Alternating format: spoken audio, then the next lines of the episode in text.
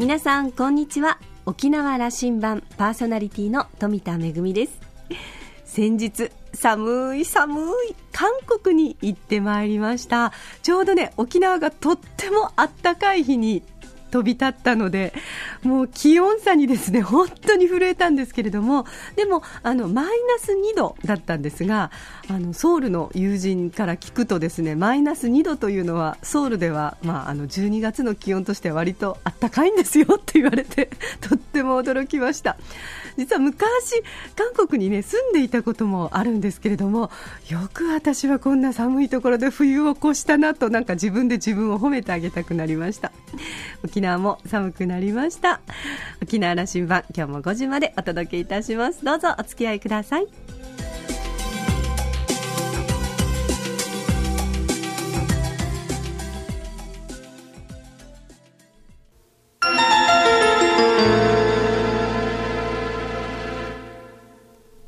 那覇空港のどこかにあると噂のコーラルラウンジ。今週は先週に引き続き台北経済文化代表所那覇文書所長の蘇慶生さんとラウンジ常連客で沖縄大学地域研究所特別研究員の島田克也さんとのおしゃべりです。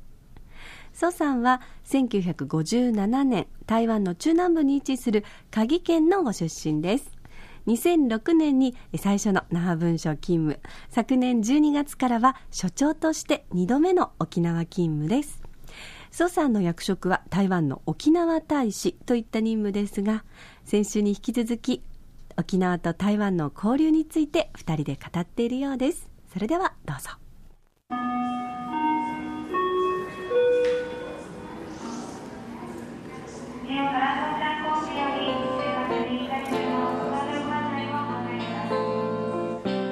若い人たちがこの国際的な視点にあの物事の考え方なんかもねこう次の時代に対応できるような、うん、考え方人材になっていくためにも、一回外に行かせたいですね。そうです。だから私が 特に力を入れてるのはあの修学旅行ですね。あのもう実は修学旅行も多分20年前一番最初に取り組んだのは大分県。のある県会議員が一生懸命あの学生を台湾に送り込ん送り込んだんですよ、まあ、当時台湾経済的に日本と全く差があってですね、あの海外へ出れる時代じゃなくて今はねそれ何じゃあ80年代ですか？80年代か90年代、うん、今は逆ですよ。台湾の方があの日本より多くあの修学旅行に来てるんですよ。あの沖縄もねやっと今年まああのつい先日ですが休養高校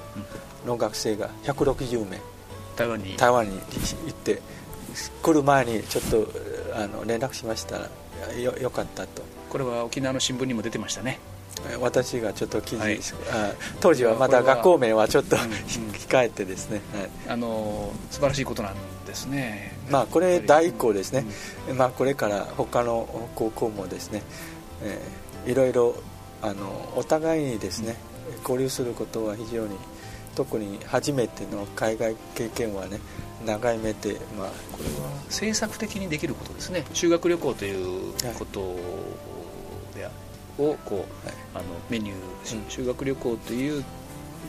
あの仕組みの中で、うん、台湾との交流をこうやっていくというのは、まあ、あの日本国内はいつでも行けるんですが、あの海外はやっぱり台湾が一番近いしね、えー、あと、まあ、台湾の治安も非常にいいしあの物価もまあ本島より安いし、はい、そのパスポートで出国するという行為、はい、それからあの異国を体験するという、はい、異文化体験ね、あのこれをその多感な頃に、うん、中学生、高校生の頃に一回あの経験させるということをやりたいですね、あの僕も実は今年はあの大学の卒業生たちをゼミ生を6人連れて台北行ったんですよ、でこれ連絡してくださいよ。どっかあの大学交流したい時はあのちょっと私の、えー、友人とか同級生も今大学来て教えてるんですよ。あの今年から始めたのでね、うん、これあのみんなでこうお金少し貯めて、うん。はい、でアルバイトもして、うん、からなんか企画でもして、うん、自分たちの研究がこうお金になるような企画でもしてその企画料で旅に行かせると、えー、東京に行くんではなくて福岡に行くんではなくて台湾に行くということはやっぱ学生たちに同じ3日間でも、インパクトが違う。男子3人女子3人連れて行きましたけども、女子はねあのパスポート持ってて他でも経験したことがあるんですよ、男子3人はね初めて。初めてね。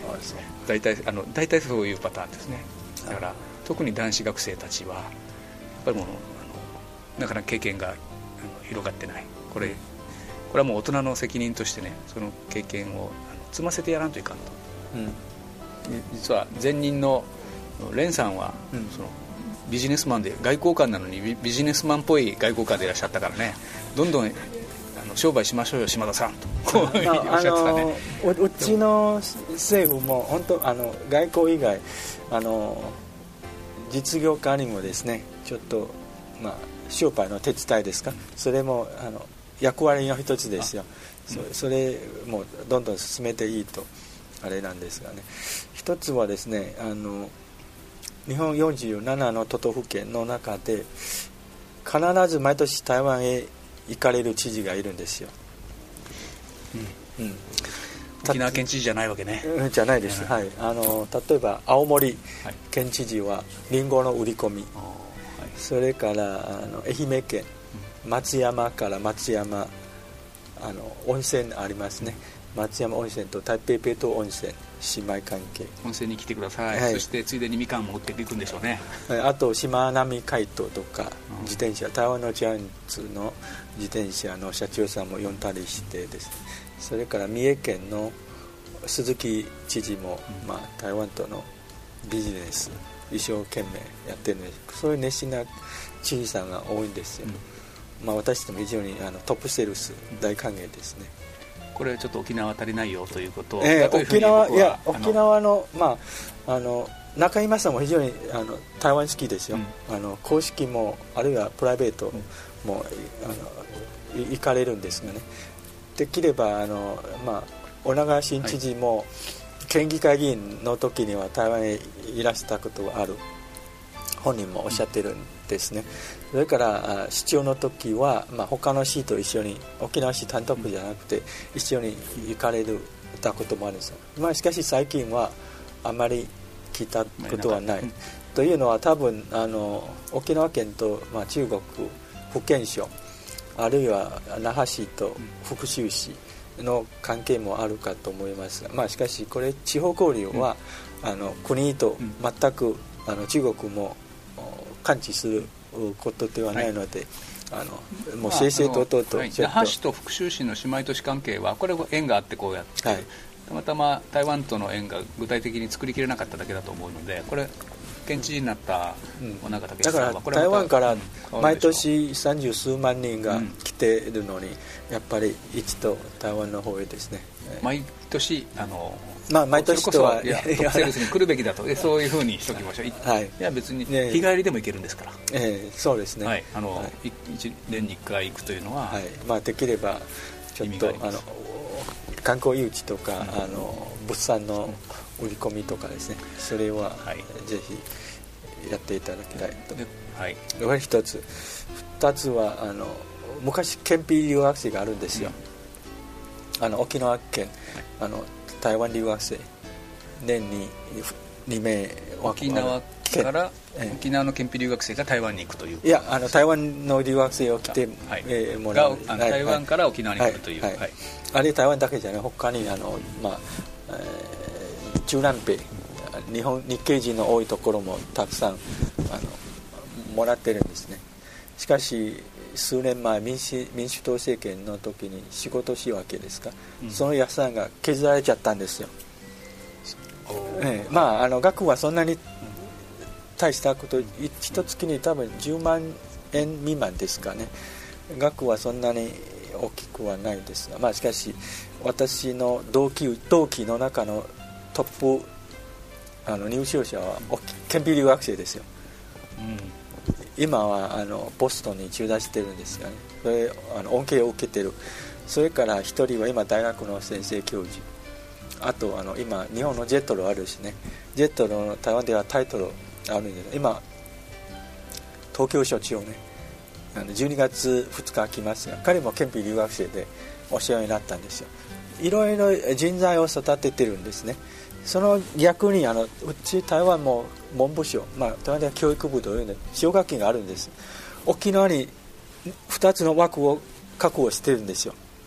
沖縄方に。あのそれ学も台湾では生活に不自由なく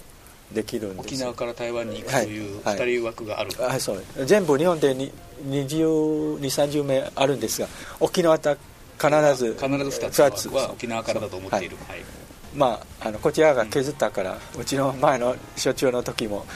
合計病棟に基づいてうちも今はストップですよ、うん、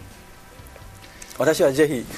復活したいですね。こういうあの人材養成は非常に大事ですよ。それは具体的なテーマですね。あの、はい、つまり今止まってしまっている、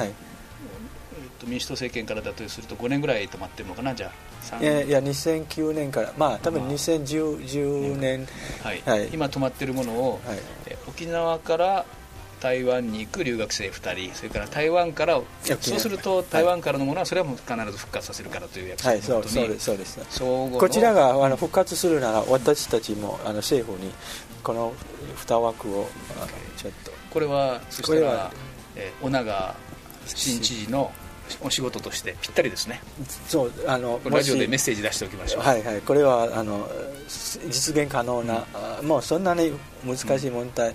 はないと思います、うん、まああのちょっとどっか役所を説得してこれは大変意義ある仕事ですよですね。あのなんか議会の納得を得てあの予算を組んだらいいと思います、はい、あのそうなんです。これはぜひ人をやっぱ次の時代になっていくためにも、はい、えー、人を作っていくということが何よりも大事なことだろうと思うので。今必要とするんですよ、はい、こういうあの人材養成ですね、うん、あの沖縄で台湾専門家あるいは台湾で沖縄専門家養成することは将来お互いにですね非常にいいことですこれはあの私も全面的に私が何ができるか分かりませんけども、うん、さんが、うん、あの那覇に在任中にあの復活させましょう、うん、あのいろんな方々に私の考えですね、述べてるんですがなんか少し動いてるようでですね、まあ、今度またあの、新新県政、ね、県政が誕生して、まあ、それが引き継がれるかどうかちょっとね、はい、はい、いや、はい、修学旅行の話もこれもあのぜひ実現したいより増やしたいですね、えー、そうですね、はい、あのせっかくスタートして、はい、交流の留学生の枠もこれも復活させたいですね、うん、この2つ、はい、あと、うん、まあさっきも言ったあの一番あの物理的な距離が近い関係がありながら、はいはい、どうもやっぱり疎遠な感じがする。ももっとあの近い関係になれるのに、遠い気がする。これどうにか埋めて縮めていきたいですね、はいまあ、あの スポーツね最近あのバスケットもねずっとあの前から沖縄市市長カップですか？台湾にあの招待されたりですね。あと今のあのバスケット協会の会長さんも非常にあの高校生の交流にですね台湾との交流今一生懸命やってるんですよ。あと野球もね、野球も台湾日本と同じぐらい盛んなところでぜひ今宋さんのお話を聞きながらねあのそのまあ、復帰後日本沖縄で言えば節目である1972年の復帰以降、はい、台湾と沖縄との関係は今の形になっていくわけですけどもその直後ではよく言われていることは西銘淳二さんという沖縄県知事が、はい、あの3期務めた知事がいて、うん、この人は大変台湾通だったということが、はい、それこそ李登輝さんとも会えるという関係だったと。で台湾ではね沖縄の県知事が来たというと,、えー、えっと琉球政府の主席が来たというふうにして迎えてくれて大歓迎してくれたという時代があったと聞いていますが、うんうん、あのいや私もあの入省早々太田知事も台北で、あのお迎えしたことがあるんですよ、あの当時彼はうちの、まあ、最高裁の長官にあたる司法委員長ですね。林陽子さんとあのあったりの場面であのちょっと言ったことがあるんですよ。それからするとやっぱり時代的にはあのまあその後あのまあ、それぞれ一生懸命ではあるんですよ。稲稲峰知事の時は1年目確かに 2, 2期ですね8年。1年目台湾へ一度行って戻ったらちょっと、ね、文句言われてそそれからも北京が起こって日本政府から注意を受けていかなくなったという話でしたから。そうその後7年ずっといらしてないです。そんなへっぴり腰じゃダメでねちゃんとやっぱりお付き合いしなきゃいけないわけであの時代のそれこそその西目さん太田さんは、うん、じゃああの台湾側からの認識としても台湾と向き合ってたと。はいはい、お話はまだまだ尽きないようですけれども、あの、島田さんはですね、2週にわたっての、えー、総さんとのお話を終えて、えー、在任中に特に台湾と沖縄の文化交流について深めたいというそういう強い意欲をお持ちだと感じたと。で、宋さんと島田さんは2006年の、えー、宋さんの最初の、えー、那覇文書勤務の時代からお付き合いがあって、えー、宋さんは、えー、まあ、あの、学者出身の外交官らしく大変知的で沖縄のことも深く深く勉強しておられると、今後のご活躍に期待したいと思いますと、そんなふうに言っていました。私も一度、あの、宋所長お会いしたことがあるんですけれども、とても穏やかで、で、えー、そしてあのねあの知的でありながらあのユニークな方でいらっしゃるのであのお話ししててとっても楽しかったことを覚えていますぜひ、えー、今後ますます台湾と沖縄の交流が深まることを期待したいと思います今週のコーラルラウンジは台北経済文化代表所那覇文書所長の蘇慶生さんとラウンジ常連客島田克也さんとのおしゃべりでした。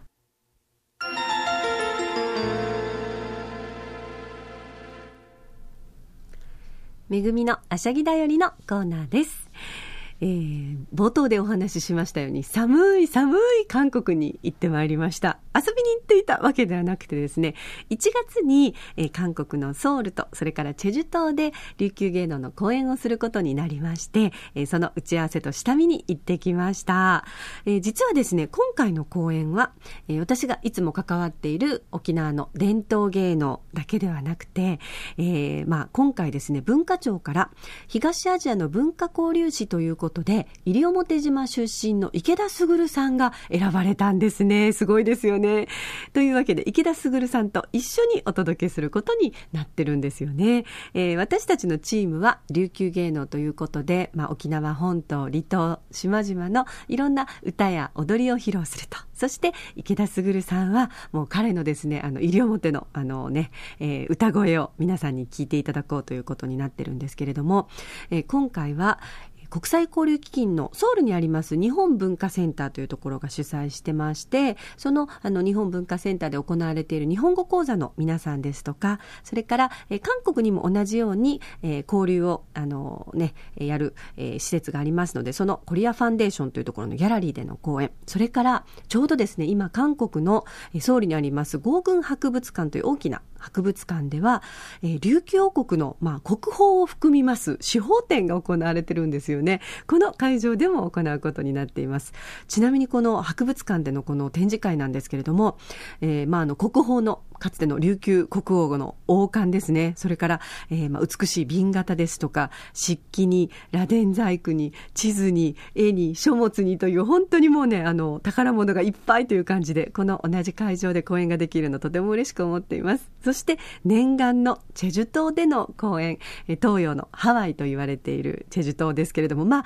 あのね、本物のハワイのイメージに比べるとやっぱり韓国なので、なかなかあの、海風が冷たくてですね、冬だなという感じはしましたけれども、でも沖縄も同じ島国で、えー、まあ、ハワイというイメージつながりでしょうか、えー、チェジュ島でね、公演できることをとても嬉しく思っています。公演は1月の後半、あったかい沖縄の風を寒い韓国の皆さんに届けたいなということで、まあ、これからお稽古が始まるんですけれども、えー、どんな曲をお届けしようか。ぜひ、あの、歌や踊りを披露するだけじゃなくて、韓国の皆さんとやっぱりね、一緒にこう、兵士を掛け合ってみたりとか、ちょっとでも内な口を覚えてほしいなとか、カチャーシーは一緒に踊りたいななんて、えー、そんなことも思っています。めぐみのあしゃぎだよりのコーナーでした。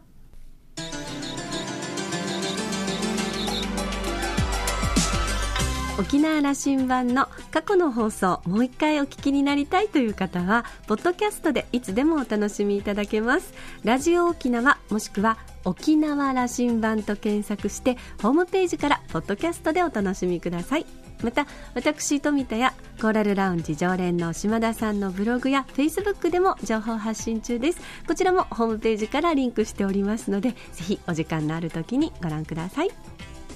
沖縄羅針盤今週も最後までお付き合いいただきましてありがとうございました。そろそろお別れのお時間です。パーソナリティは富田恵でした。それではまた来週。